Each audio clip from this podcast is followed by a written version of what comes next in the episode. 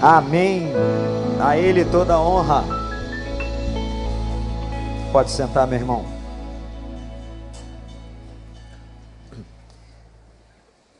Nós estamos na quinta mensagem da série Decadência. Se você está chegando aqui e não ouviu, nós estamos fazendo um estudo sobre a vida de Saul. E eu estou repetindo desde o momento em que essa série começou, que ninguém desce na vida se primeiro não tiver subido. O problema, meus irmãos e minhas irmãs, é que às vezes nós estamos em cima, Deus nos abençoando, e lá em cima nós não vigiamos, e lá em cima nós deixamos de fazer coisas importantes, e lá em cima nós começamos a achar que nós somos os responsáveis pelo nosso próprio sucesso. E toda vez que nós fazemos isso, começa a nossa decadência. Saul foi um homem especialíssimo. Saul foi escolhido. Saul foi ungido. Saul era um homem bonito por fora e por dentro. Saul foi um homem humilde, ao ponto de dizer a Deus: Eu não sou digno de cumprir o propósito que o Senhor está colocando para mim, porque a minha família é a menor família do meu, da minha tribo e do meu clã. Saul foi um homem corajoso. Saul teve momentos de grandes vitórias na frente de Israel. A Bíblia diz que Saul liderou Israel por 42 anos, isso é muito tempo. Mas esse homem começou a experimentar o declínio na sua vida. E esse declínio é marcado, irmãos e irmãs, prestem muita atenção por algumas ações pontuais, claríssimas na vida de Saul. Saul começa a sua decadência no momento de independência. Quando ele acredita que pode fazer as coisas sozinho foi só crescer um pouco como rei. Que Saul desprezou a palavra de Deus vinda pelo profeta Samuel. Saul, você me espere. Levarei aproximadamente sete dias, para que quando eu chegar, nós adoremos ao Senhor em holocausto. Mas como Samuel não chegara em sete dias, algum atraso, o que não justificava a desobediência de Saul, Saul vai e sacrifica, e aquilo desagrada o coração de Deus. Depois havia uma rixa histórica com os amalequitas. E Deus dá uma ordem que Saul destrua tudo. Que não tocasse nenhum despojo. Saul invade o acampamento, destrói os amalequitas, mas deixa vivo o rei Agag. E pior, os seus soldados saqueiam tudo de bom, diz a Bíblia, que havia entre os Amalequitas. Quando Samuel soube, irmãos, a ira de Samuel se acendeu. E disse: Samuel, Deus não pode te abençoar, Saul. você é desobediente, você é rebelde. E além disso, irmãos e irmãs, Saul vai ao Carmelo e ao invés de construir, erigir um altar em honra a Deus, a quem lhe dava vitórias nas batalhas, Saul ergue um altar e um totem a ele mesmo. Era muito pecado, irmãos. E começa o declínio de Saul, a decadência. E talvez você esteja perguntando, pastor, por que estudar a decadência de alguém? Por que estudar a decadência de Saul? Primeiro, porque tudo que está na Bíblia, se está aqui, é para nos ensinar alguma coisa. Você crê nisso? Segundo, porque na Bíblia nós não aprendemos apenas com as virtudes. Na Bíblia nós aprendemos com os defeitos e com os erros das pessoas. Quando nós estamos estudando a decadência de Saul, igreja, é para que um dia nós não entremos na mesma decadência. Olhe para mim. Um homem, uma mulher, como já aconteceu várias vezes na história, pode começar bem e acabar mal. Não pensem vocês que o fato de uma pessoa ter tido sucesso na sua vida íntima, profissional, ministerial, que isso é garantia em que ela triunfará até o final de sua vida. Não é. Ela só vai ser vitoriosa até o final de sua vida se ela permanecer debaixo da graça e da misericórdia de Deus. Se você não quer decadência na sua história, permaneça debaixo da graça de Deus. Obedeça a Deus. Nunca deixe de orar a Deus, de falar com Deus.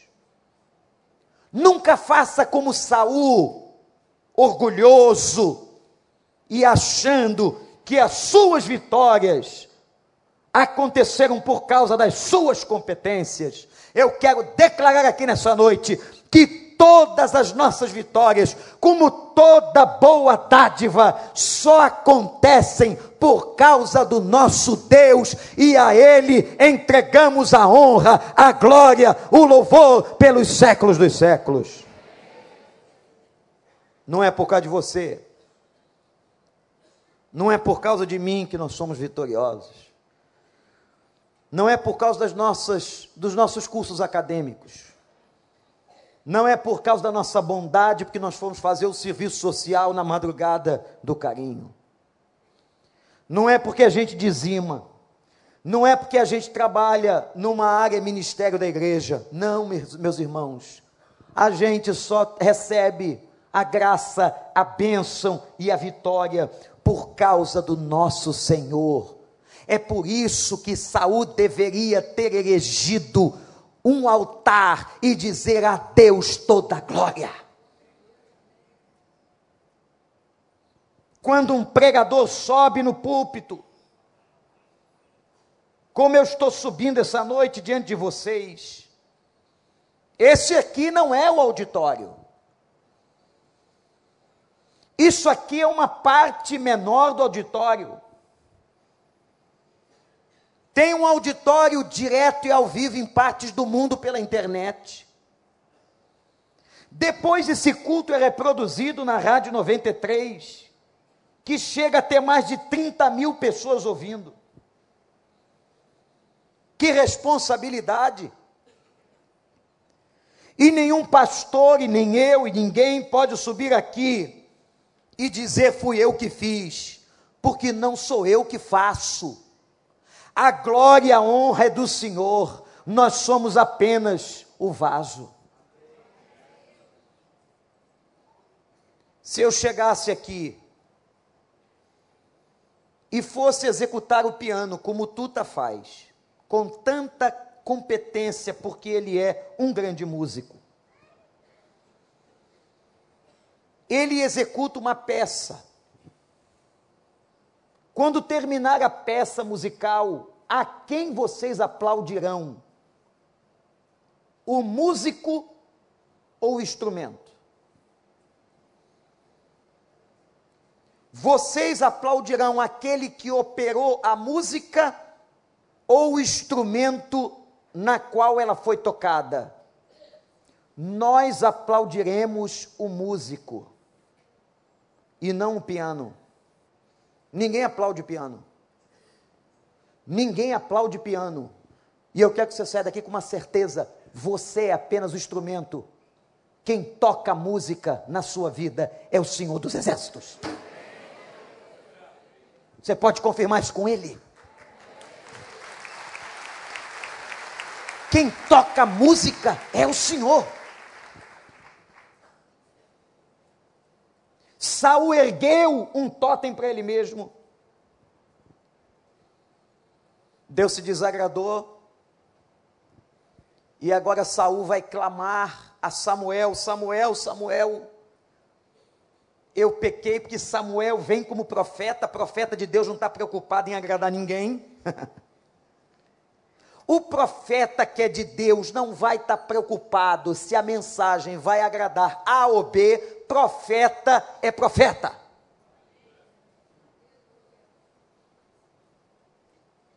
Essa semana Deus me levou para profetizar em Brasília. Logo essa semana.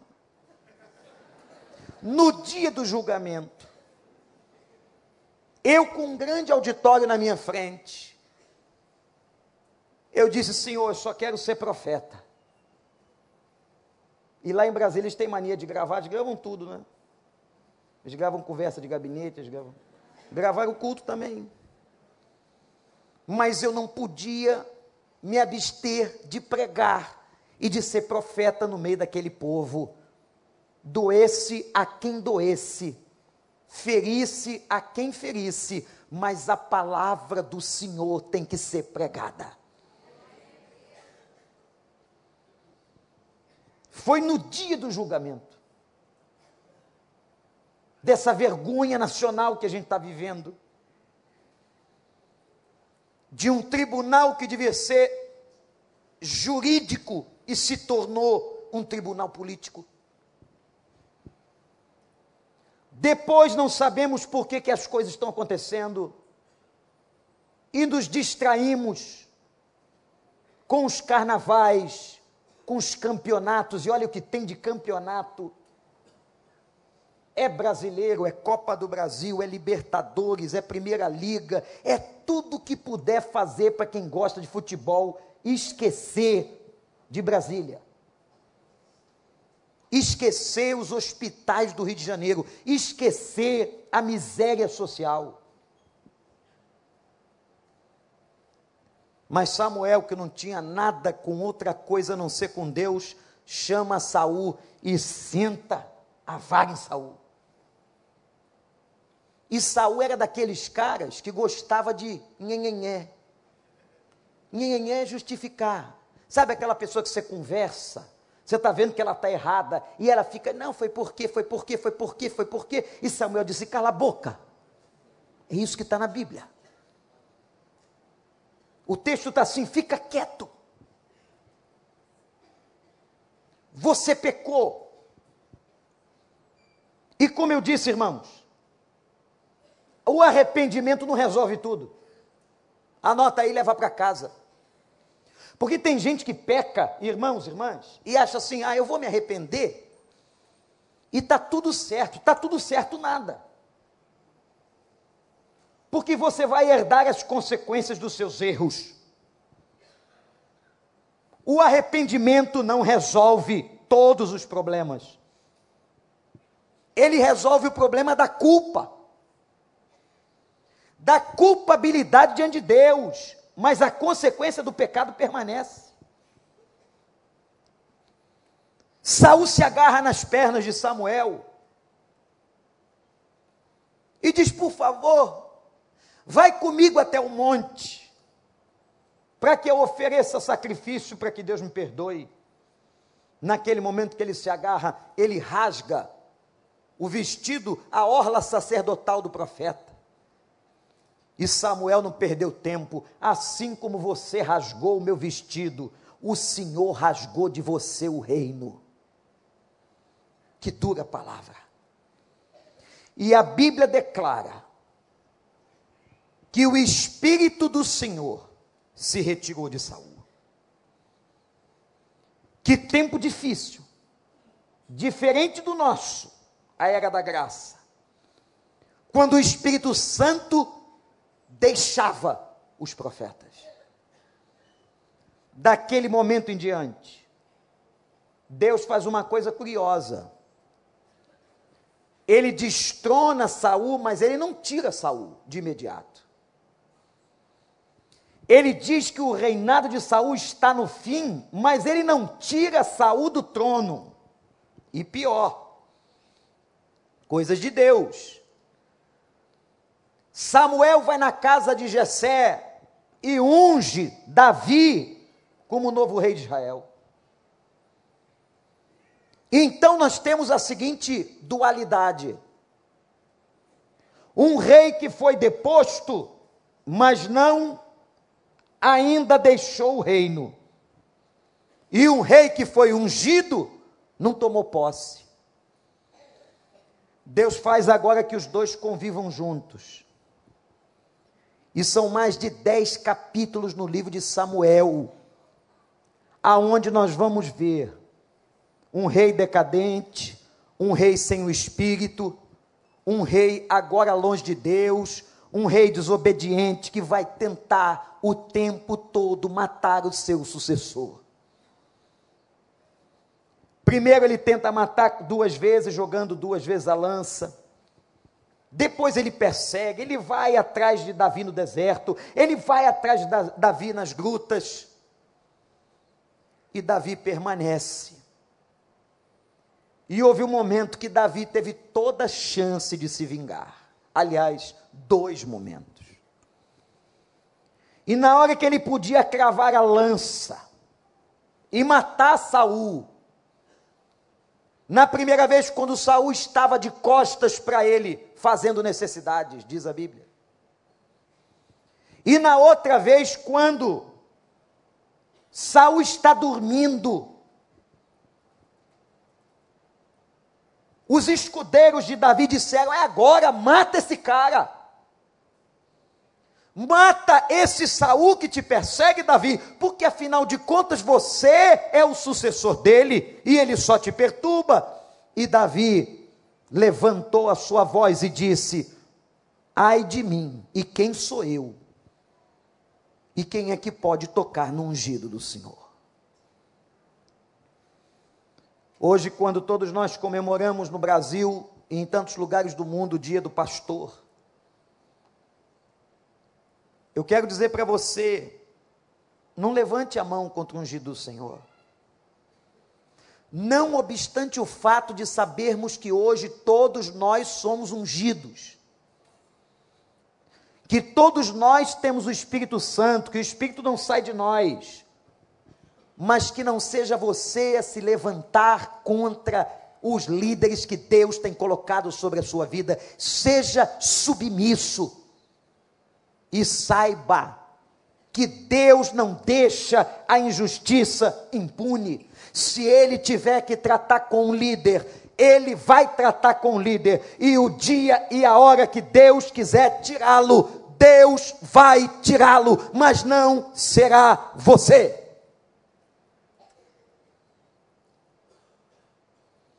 Quando Deus entrega o cajado a um homem, a um líder, quem tira o cajado é o Senhor. Quem confia o cajado ao sucessor é o Senhor.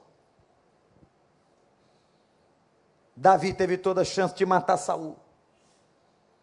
Mas ele disse: jamais. Apesar dele estar decadente, apesar dele estar errado, apesar dele não ter mais o espírito, apesar dele ter cometido muitos erros, eu não levantarei a mão contra aquele que Deus ungiu.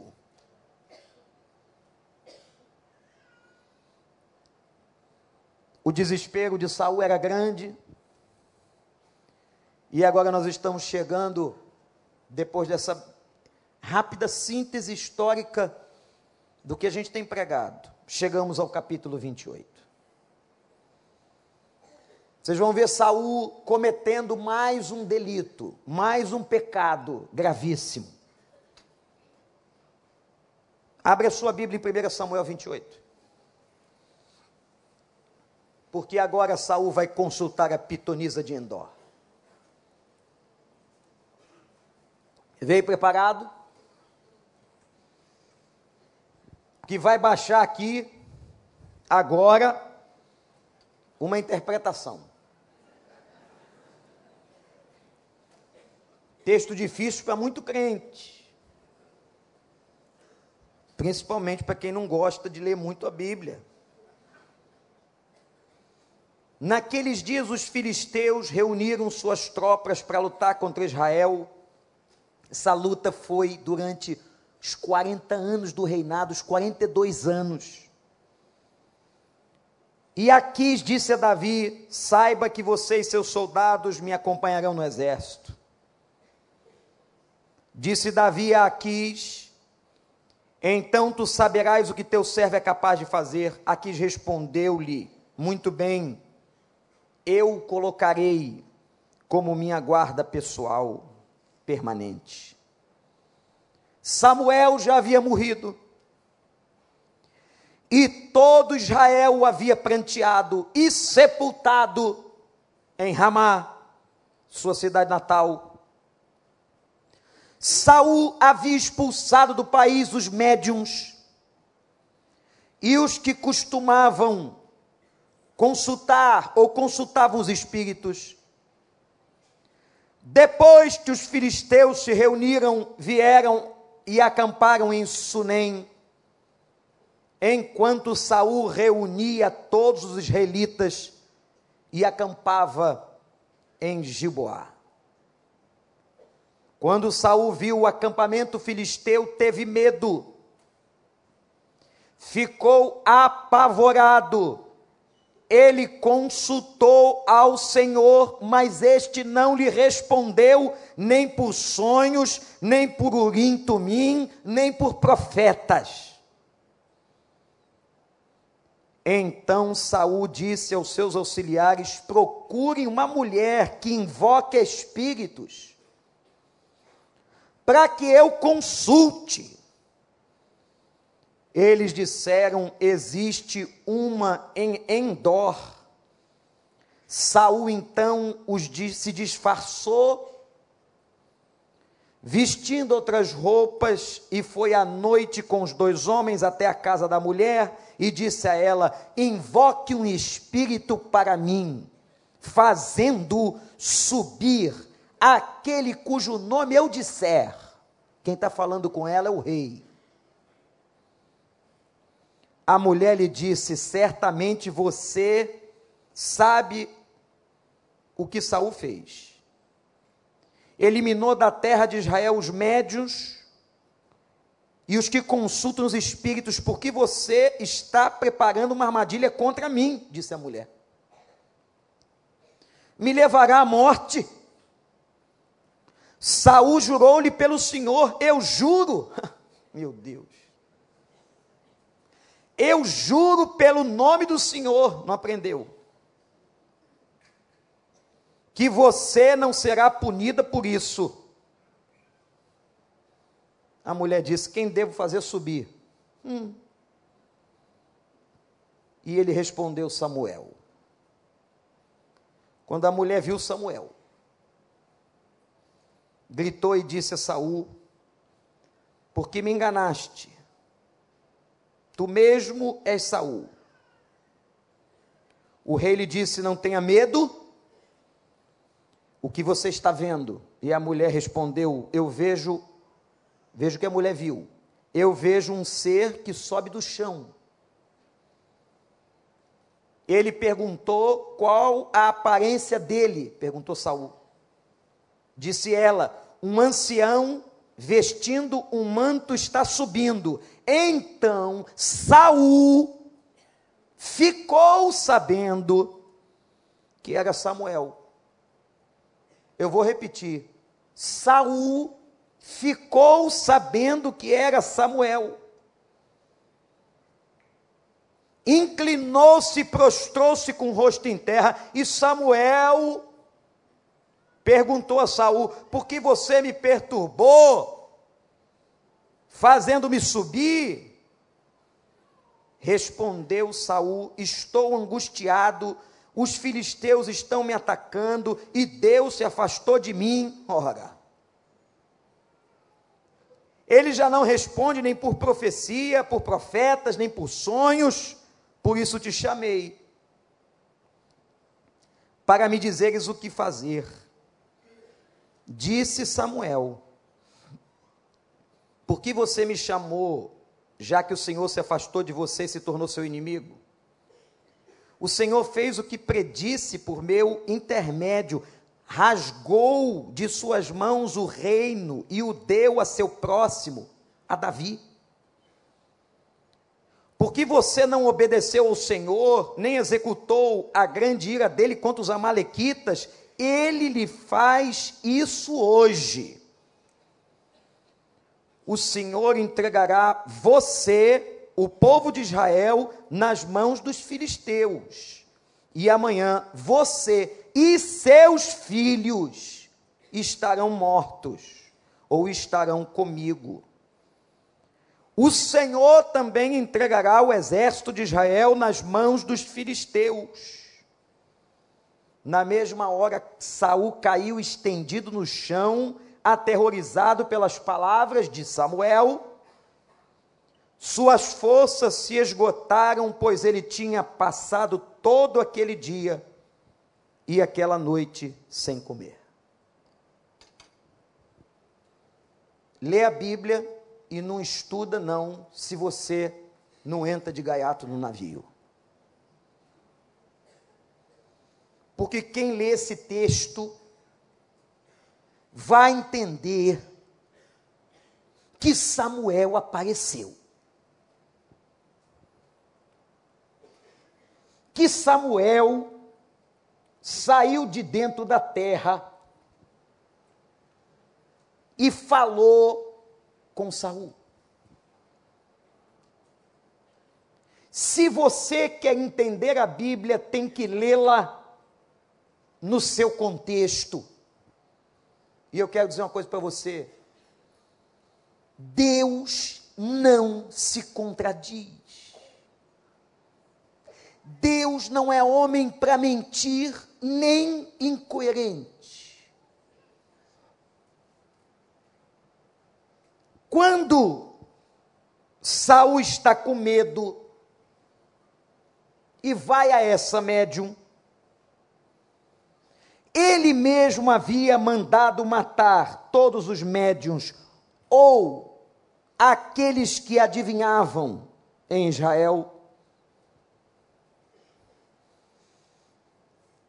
Saul agora consulta e diz assim: Eu quero falar com Samuel, que Deus não fala comigo. Por que, que Deus não falava mais com ele? Que o Espírito de Deus se afastou dele. Que Deus havia dito que não falaria mais com ele, porque ele pecou contra o Senhor. Agora, a mulher que está lá, consulta os espíritos, chama, canta para subir,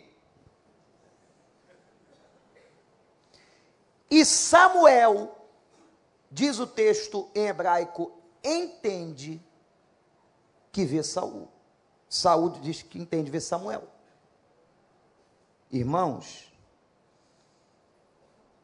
a Bíblia manda a gente julgar a profecia. Eu quero dizer para você que a Bíblia nos contradiz. Porque tem muito crente no nosso meio espírita.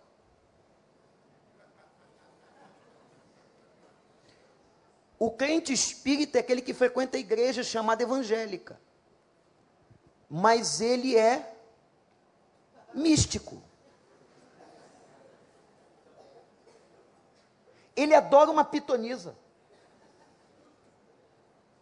Ele procura na igreja o endereço das pitonisas para praticarem a favor dele adivinhação.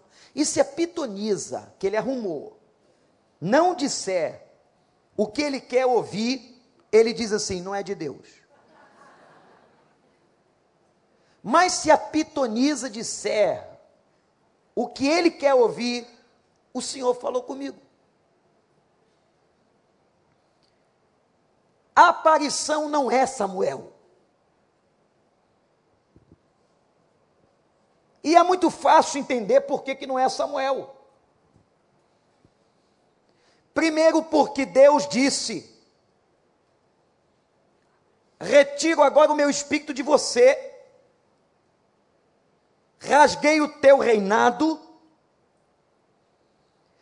e ele acaba, diz o texto, de consultar a Deus e Deus não responde. Mas Saul vai na marra. Saul, com a sua mania de soberania, de força, ah, o Senhor não me falou pelos meios convencionais, eu vou arrumar uma maneira do Senhor falar comigo, na marra. A mediunidade ou o espírito de adivinhação no Velho Testamento é pecado gravíssimo. Levítico 20, 27. Você pode voltar à sua Bíblia? Um pouquinho só. Levítico.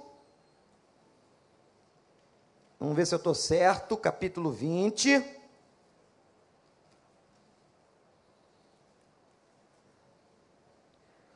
Versículo 27. Risca aí, hein? Sublinha. Os homens ou mulheres que entre vocês forem médiums ou consultarem os espíritos terão que ser executados, diz o Senhor. Que sejam apedrejados, pois merecem a morte. Jesus Cristo declara: aquele que está do lado de lá não passa para o mundo dos vivos. Vocês já pensaram se agora, hoje à noite, todo mundo que morreu da sua família e que você conheceu começasse a interferir na sua vida? Que confusão, que bagunça. Porque a minha avó queria meu bem, mas a minha vizinha queria meu mal. E a tua ex-mulher que morreu? o teu ex-marido. A nossa vida não é controlada pelos espíritos. A vida de uma pessoa crente é controlada pelo Espírito Santo. E Jesus disse: quando o meu espírito ocupa uma casa, essa casa está ocupada. Portanto, meu irmão, minha irmã, tem gente que vai na igreja, recebe uma sessão de descarrego, e realmente descarrega, os espíritos maus saem, mas ela não se converteu. E disse Jesus que sete espíritos piores voltam, porque encontraram aquela casa vazia novamente. Para que os espíritos malignos não voltem e ocupem a tua casa, o teu coração, que a tua casa e a tua vida sejam preenchidos pelo Espírito Santo de Deus. Porque onde está o Espírito Santo, Satanás não te toca e nem te possui. Que história é essa? De crente maturo? E alguns até expulsando demônio. Com uma história de um homem que foi expulsar um demônio de uma pessoa na obra, numa casa em obra. A pessoa que estava expulsando o demônio meteu o dedo para cima e disse: Em nome de Jesus, sai, mas toca na eletricidade. Sente um remuleixo e declara: sai dele e de mim também. Que exorcista fajuto. Como se o espírito maligno que possui o outro pudesse entrar nele. Gente, isso é doutrina. Mas tem crente tomando leite até hoje, porque não lê Bíblia, não conhece a palavra. Eu já vi gente dizer, pastor, esse capítulo eu não leio, não, nem durmo. Eu fico apavorado, vai ficar hoje. Se você está apavorado, vai ficar. Que você vai ficar no quarto assim, será que Samuel? Será que minha tia, meu tio, aquela vizinha? Eu já contei aqui que eu tinha uma vizinha que a modalidade principal de esporte dela era furar, a bola dos garotos. Ela pegava o facão e ó. Ô, gente, no dia que ela morreu, o que, que você acha que a garotada fez? Festa na floresta. Agora vai dizer para os meninos, ó. O espírito dela voltou, está na porta da vila. Ah, não está não. Conheça a palavra. E mais. Julgue a profecia. Sabe por quê? O texto declara que foi Samuel que entendeu, ou Saul que entendeu que era Samuel.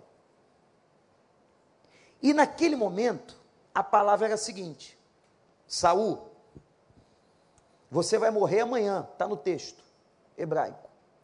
Saul só vai morrer 18 dias depois. Furada. Furada 2. Saul, você vai cair pelas mãos dos filisteus. Não são os filisteus que matam Saul. Furada 3. Todos os teus filhos serão mortos. Permaneceram vivos Ibosete, Amoni e Mefibosete. Não era Samuel. Deu para entender? Que alívio era uma aparição maligna. Como acontece, pastor, mas aquela pessoa falou coisas do meu passado, como ela sabe? Saiba de uma coisa: o diabo sabe mais que você. E ele, para impressionar as pessoas, ele faz isso. Quando uma pessoa vai numa sessão e manifesta um espírito com a voz de alguém que você conheceu. É a maneira que o diabo encontra de enganar e de aprisionar você. Quem já participou dessas sessões? Eu já participei. Quando não era crente, eu tinha uma tia lá em Belo Horizonte que adorava ir nesse negócio. Toda segunda ela me levava. Era um tal de espírito que sobe, espírito que desce, espírito que sobe. E impressionante, tinha a voz de pessoas da nossa família. Era a maneira diabólica de amarrar, de enganar. Porque a palavra, quando é de Deus, ela se cumpre, a palavra, quando é de Deus, é verdade. Deus não age como agiu a pitonisa de Endor, e Deus já havia dito: Saul, contigo não falarei. O que está diante de nós é uma farsa.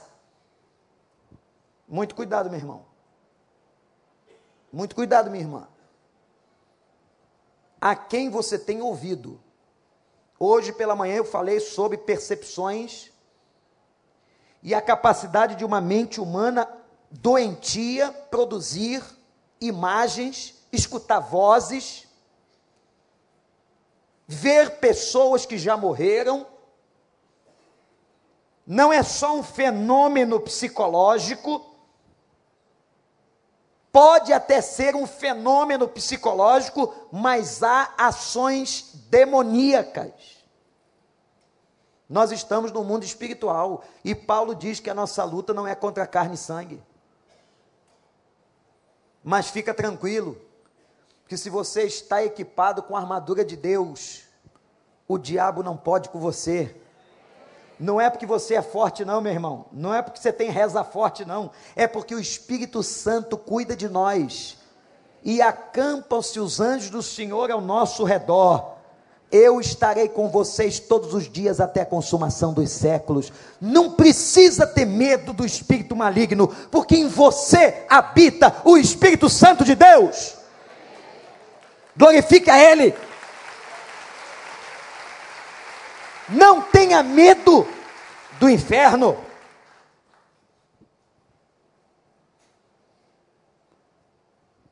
Resolvido o problema da pitonisa,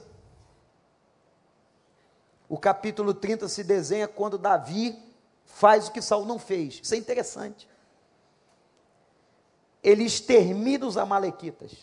Tinha sido ordem de Deus, porque aquele povo era mau e por uma questão da soberania de Deus que não cabe a mim, a você. Deus disse: Eu vou exterminar os Amalequitas, mas Saul não fez, agora Davi faz. Sabe o que eles fizeram? Eles eram gente ruim. Eles entraram, enquanto Davi estava na guerra com os soldados, eles entraram na cidade, tocaram fogo na cidade, pegaram as mulheres dos soldados. Imagina uma coisa dessa. Pegaram as crianças levaram como prisioneiros, devem ter feito, acredito, mal as moças. Quando Davi chega da guerra, mais uma batalha com os filisteus, encontra a cidade queimada. Diz a Bíblia que Davi e os soldados choram. E olha como são as coisas. O cara que até há pouco era o herói, virou um cara que não valia nada, e os soldados dizem assim: Davi, a culpa é tua. E diz o texto que eles intentaram matar Davi, mas o Espírito de Deus estava com Davi. Davi disse: Não, nós vamos lá buscar as mulheres, nós vamos lá buscar nossos filhos. E nós vamos fazer aquilo que Deus disse, meu irmão, minha irmã, quando Deus dá uma promessa, não importa quanto tempo leve, Deus vai cumprir. E Davi entrou na cidade dos Amalequitas, resgatou as mulheres e as crianças e não deixou um vivo. Eu fico imaginando agora a cabeça de Saul, que pensava o Senhor me mandou fazer isso e eu não fiz. Foi um dos pecados que cometi, porque além de não fazer o que Deus mandou, eu ainda roubei com os soldados os despojos dos Amalequitas. Agora eu quero trazer para vocês o momento final da vida de Saul que está registrado no capítulo 31. Folheie a sua Bíblia. O capítulo 31 fala do final da vida desse rei, que começou bem e terminou mal. Olhar para a vida de Saul, irmãos, é olhar para nós mesmos. Porque eu disse hoje ainda, pregando pela manhã, que nós somos como Saul. Nós temos todas as oportunidades para decepcionarmos a Deus.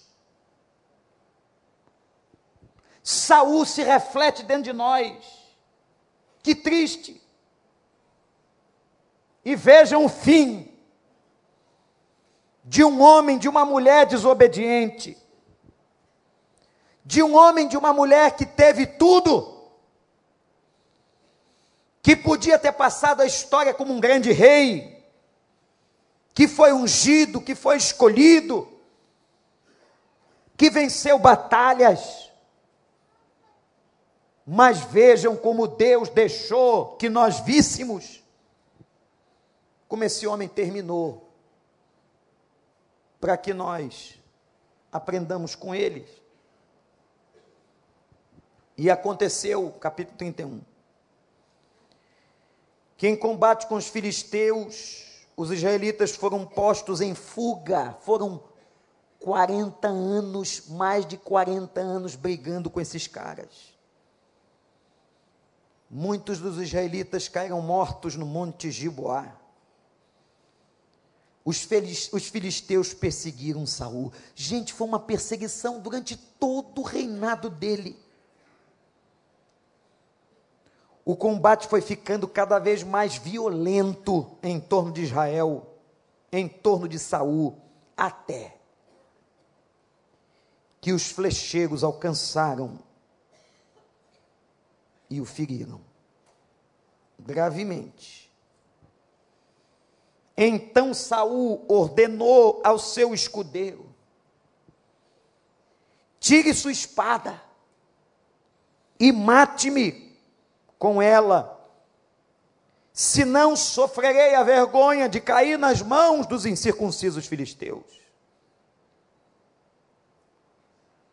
Mas seu escudeiro estava apavorado, não quis matá-lo.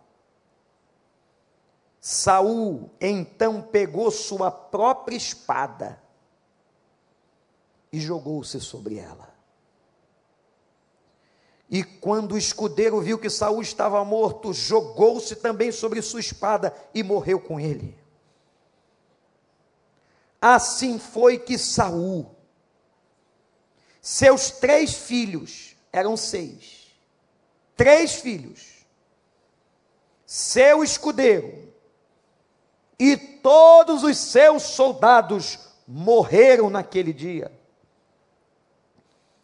Quando os israelitas que habitavam do outro lado do vale e a leste do Jordão viram que o exército tinha fugido e que Saul e seus filhos estavam mortos, fugiram, abandonando suas cidades. Depois os filisteus foram ocupar as cidades. No dia seguinte, quando os filisteus foram saquear os mortos, que humilhação.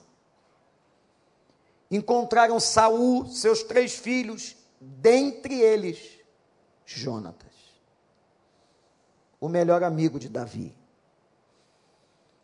Caídos no monte Gilboa, cortaram a cabeça de Saul pegaram suas armas, enviaram mensageiros por toda a terra dos filisteus, para proclamarem a notícia nos templos dos seus ídolos e entre o seu povo. E agora veja a humilhação. Quando os habitantes de Jabes, Gileade, Jabes, Gileade é Jerusalém. Quem vai conquistar Jabes Gileade é Davi, quando assume o trono. Vocês sabiam que a cidade de Jerusalém foi a última cidade a ser conquistada da terra prometida? Que eles haviam conquistado tudo. Desde Josué, Josué começa a conquista. Mas a conquista só termina em Davi. E a última cidade a ser conquistada é Jerusalém. Interessante. Deus podia ter dado tudo, mas disse não. Eu quero Jerusalém. Que se tornara até os dias de hoje a capital de Israel, a capital religiosa e o lugar da nossa salvação. Porque foi ali, Jabes Gileade, que o Senhor Jesus morreu no Calvário.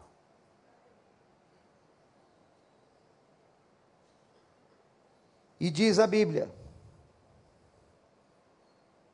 que depois de conquistar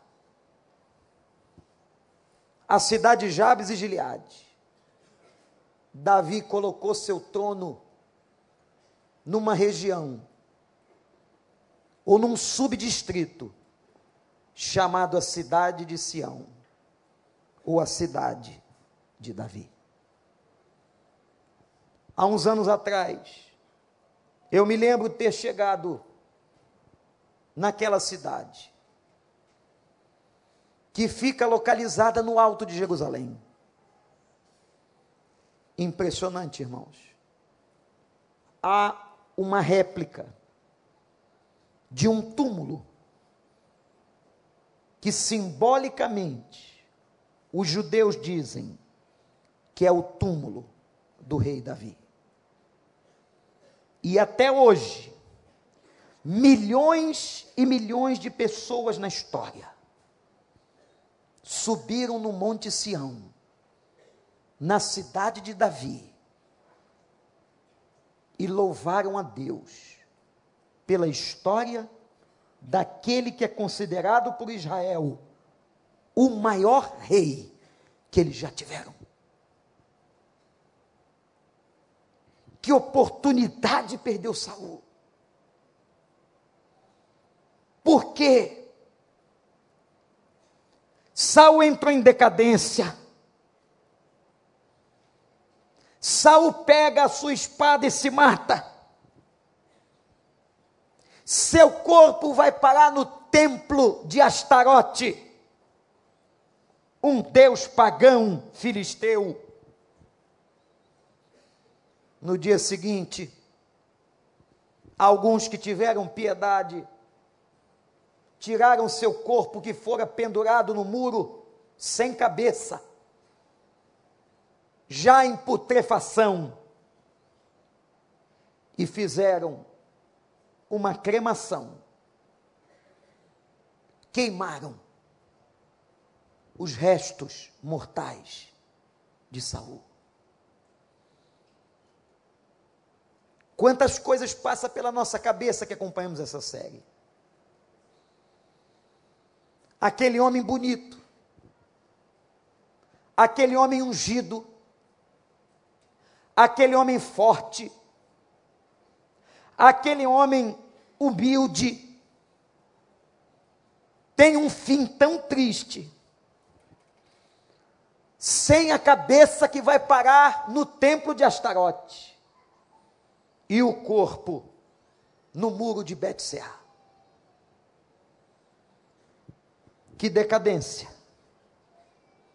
Mas eu quero só te lembrar como é que começa o segundo livro de Samuel.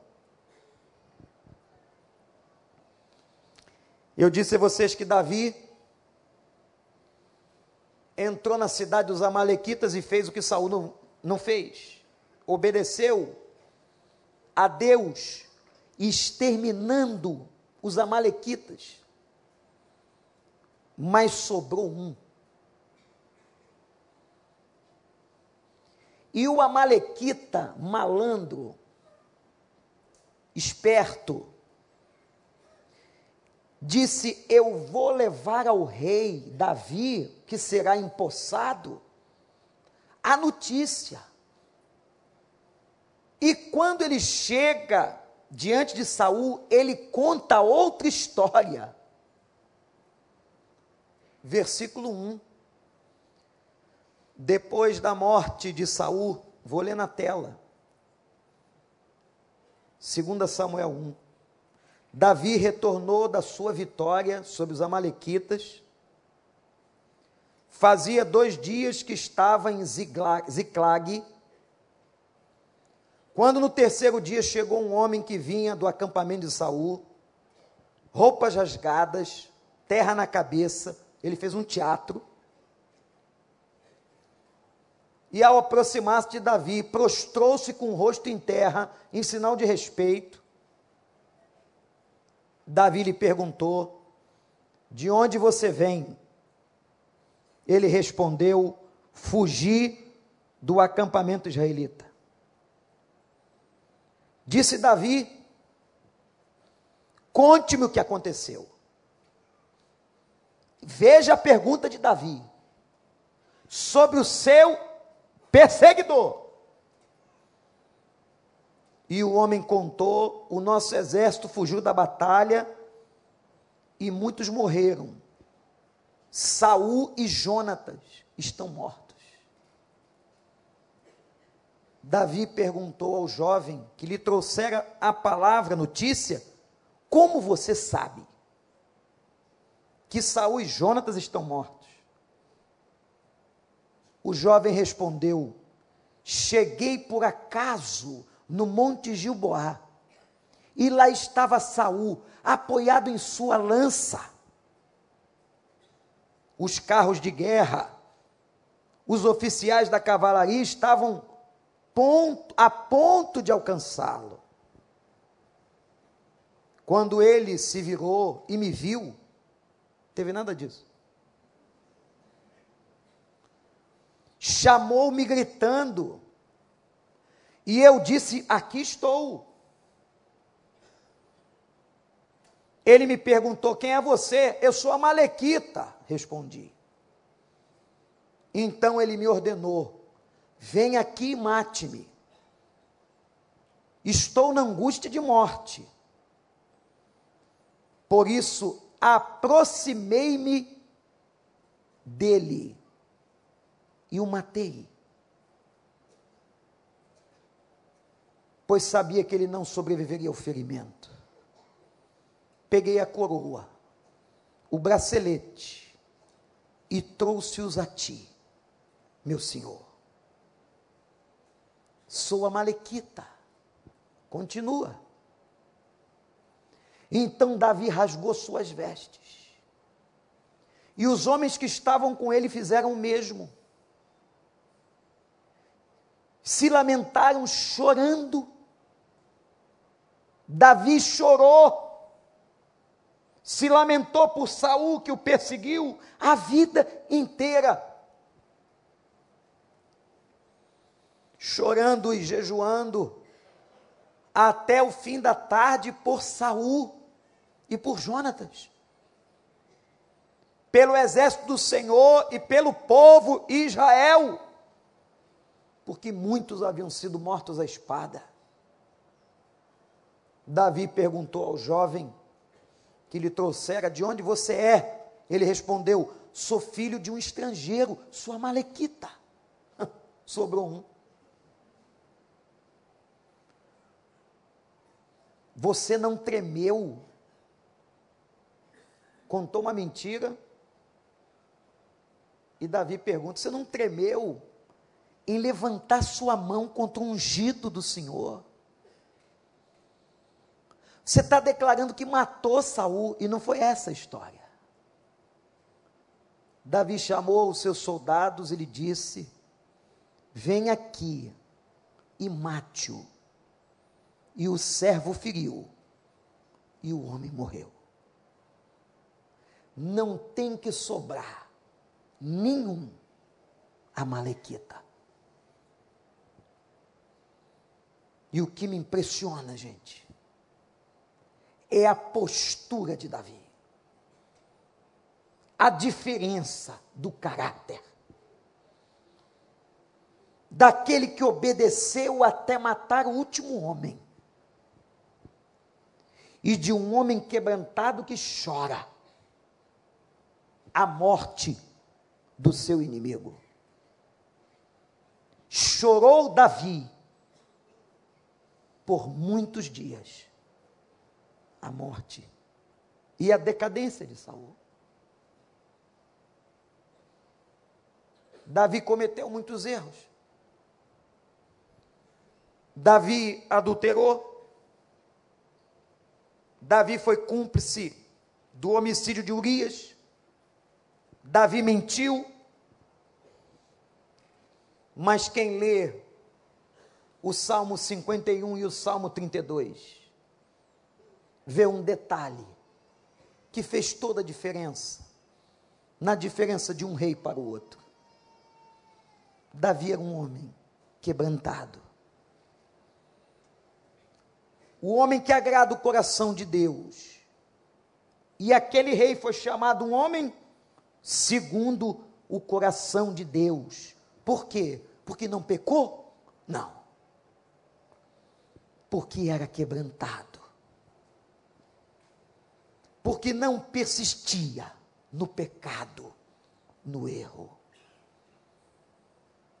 Em contrapartida, Saul conheceu a decadência. Eu quero terminar essa série dizendo a você o seguinte: matemos Saul de dentro de nós.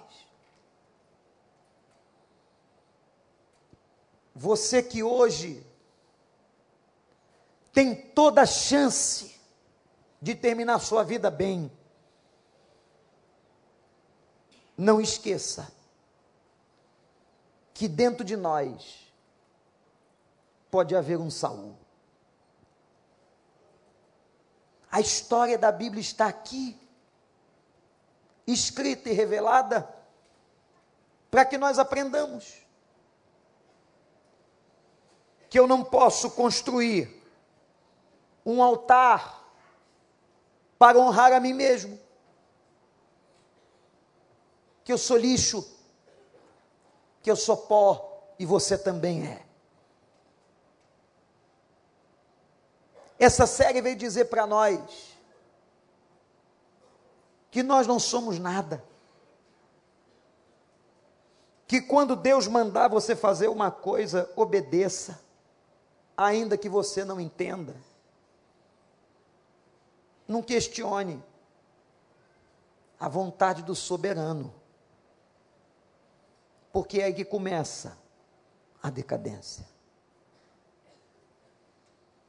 muita gente boa, muito líder, muitos empresários, muitos pastores começaram tão bem, mas acabaram tão mal. Suas cabeças foram parar nos templos de Astarote. Humilhados porque não reconheceram o Senhor, porque não foram quebrantados, porque construíram para si altares e desobedeceram, como eu já ouvi e repito aqui, dentro do gabinete pastoral desta igreja. Eu sei que Deus não quer, mas eu vou fazer.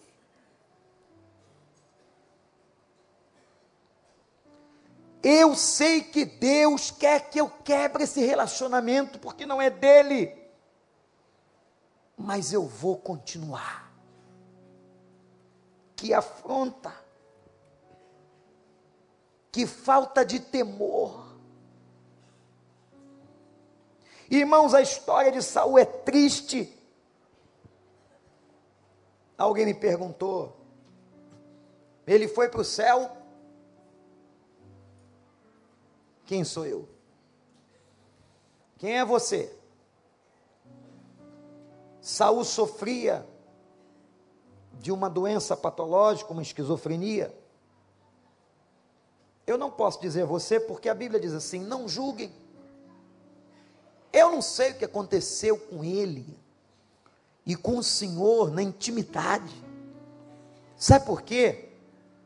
Tem um exemplo tão lindo na Bíblia. Ninguém sabia, se não fosse Lucas a registrar, ninguém sabia que o ladrão da cruz estava salvo. Homem mau. Era tão mau que foi crucificado fora dos muros de Jerusalém. Mas no último momento da vida, último, Talvez só Lucas ou uma testemunha ouviu aquele diálogo. Senhor, lembra-te de mim quando entrares no teu reino. E Jesus, vendo o quebrantamento, a postura diferente do outro ladrão, arrogante, revoltado, Jesus diz: Hoje estarás comigo no paraíso. Isso é graça. Você acha que é melhor que Saul? Alguém aqui acha que eu sou melhor que Saul? Nenhum de nós aqui é melhor que Saul. Tudo que Saul fez, a gente pode fazer pior. E Saul estava debaixo da lei, mas nós estamos debaixo da graça. Tem gente fazendo pior. Tem gente fazendo pior do que o que Saul fez. A decadência de uma vida profissional, familiar, pessoal começa no sentimento de independência quando eu acho que não preciso mais consultar a Deus. Vivo a independência. E desobedeço, desobedeço, desobedeço. Matemos Saul. Não esse, mas esse Saul que pode estar dentro de você, querendo que você acabe mal. Você quer acabar mal a sua vida? Você que começou tão bem, você quer acabar mal? Eu tenho certeza que não. Olhe para Saul. Veja a diferença dele e de Davi. Davi chorou a morte do seu inimigo. Saul, certamente balbuciando e repetindo o nome de quem o perseguiu a vida toda. Saul, Jonatas, o teu reino foi rasgado. Deus tem misericórdia de nós. Que nós não tenhamos nunca essa palavra. Que Deus não rasgue a gente. Que Deus não deixe você terminar mal. Meu jovem, vocês estão plantando, a vida está começando para vocês. Comecem bem e terminem bem. Não terminem humilhados esmagados. Mas que a gente possa levar a ter uma palavra. Quando a Bíblia diz assim: o fim das coisas é melhor do que o seu começo. Eu quero que o fim do meu ministério seja melhor de como ele começou. Eu quero que a sua vida seja melhor e que no final dela você não seja escorraçado, envergonhado nos templos pagãos e alvo de chacota. Que você não seja humilhado, mas que se Deus não voltar em Cristo, no dia da nossa morte, que sejamos todos pranteados pranteados, e que digam sobre nós: morreu um homem de Deus, morreu uma mulher do Senhor, e que deixou uma história, um legado, uma memória de arrependimento de sinceridade e de vida. Eu não quero entrar na decadência. E sabe, irmãos, a vida é assim. Toda vez que Deus nos leva, às vezes a gente vai e passa momentos como se no fundo do mar o dia que Deus deixou Davi passar por Saul, sofrer no palácio, o dia que Deus deixou Davi receber flechadas.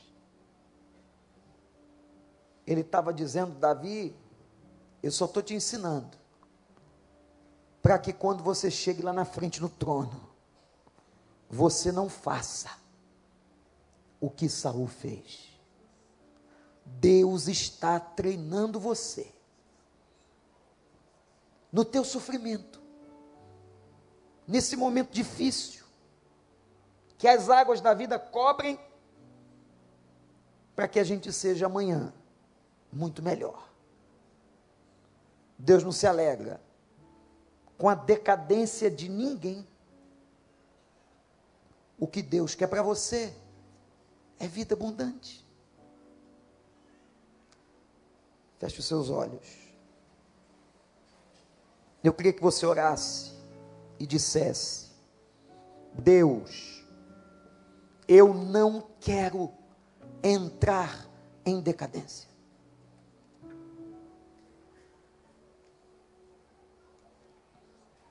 Eu não quero, Senhor. Quem quiser agora, vai para o joelho. Vai para o joelho, fique em pé, fique com você sentir a vontade agora. É um momento tão sério de quebrantamento, igreja. Quero convidar você a ir para o joelho.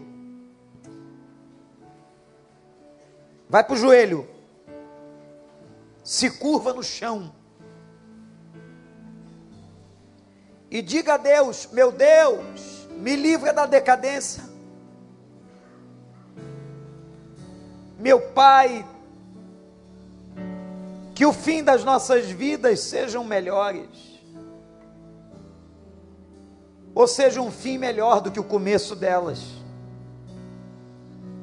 Que a vida empresarial de um homem, que a vida profissional de uma mulher, que o casamento dos casais, que os pais que estão aqui, que os jovens que estão ouvindo, nunca permitam a decadência.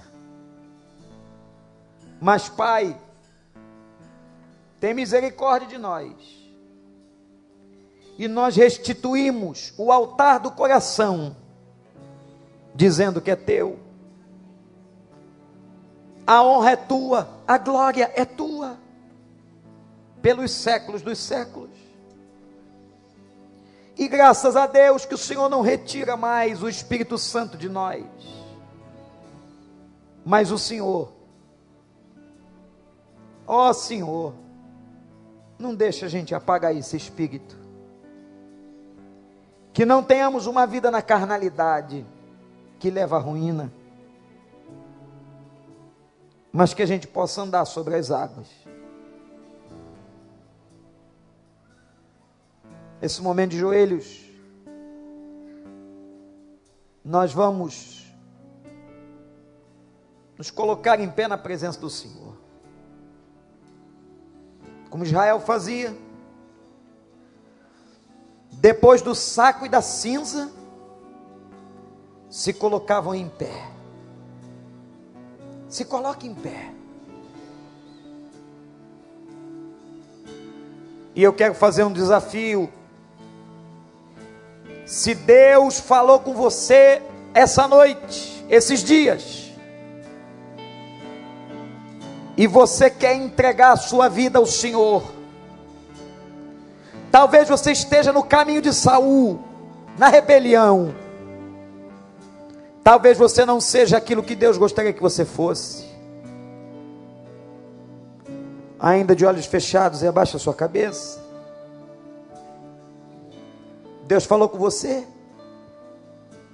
E você pode dizer essa noite: Eu quero eu quero voltar, eu quero me entregar, eu quero entender e declarar que eu quero ser servo, que eu não quero chegar na decadência, mas eu quero terminar os meus dias na presença do Senhor. Se há alguém aqui fraco, ou que veio pela primeira vez à igreja, ou afastado, ou um irmão, uma irmã que sentiu o Espírito Santo falando com você, dê uma resposta a Deus. Levante a sua mão agora e diga: Eu quero, eu quero, Senhor, graças a Deus, eu quero ser melhor. E com a sua mão levantada, você está dizendo: Eu não quero a decadência, eu não aceito eu não quero uma vida longe da tua presença. Levanta bem alta a sua mão, porque eu vou orar pela sua vida. Graças a Deus. Graças a Deus. Graças a Deus. A todos que levantaram as mãos. Eu quero orar com você. Vou esperar você chegar aqui perto do altar. Enquanto a igreja adora o Senhor, meu interesse é em você. Essa é uma noite de restauração, restituição, cura. Você que levantou sua mão, enquanto a gente adora, você que Deus está incomodando, vem aqui, para dizer para o Senhor que você rejeita a decadência. Adoremos.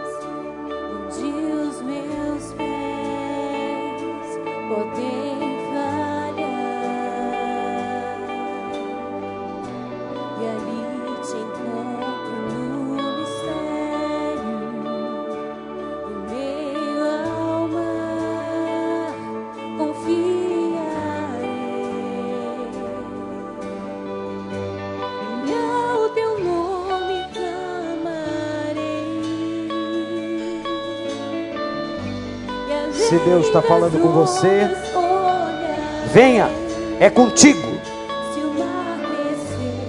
Venha, venha e diga a Ele que você é dele e que rejeita a decadência na sua história, na sua vida. Graças a Deus. Pode vir. Vem. Tua graça cobre os meus temores. Aleluia. Tua forte mão me guiará. Graças a Deus. Vem. Se estou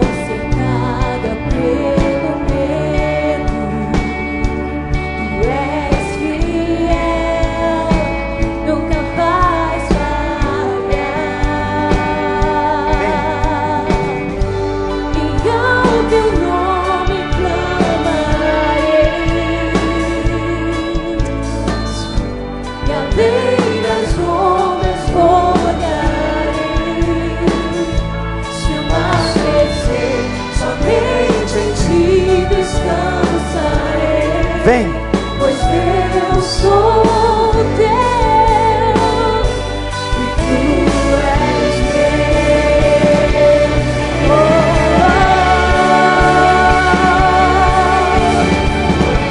Oh. Aleluia.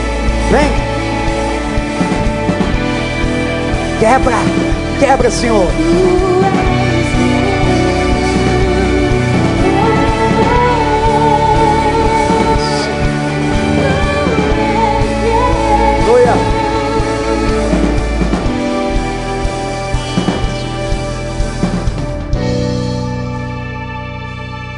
Deus, livra, Senhor, salva.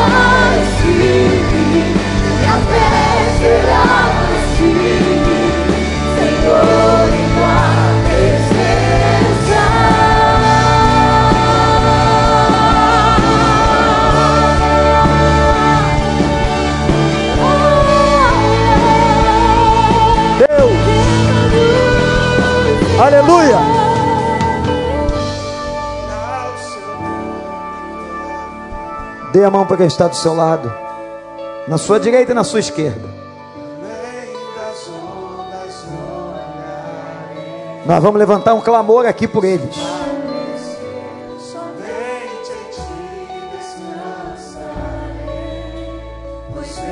Se você se você está lutando, se você está lutando contra Saul,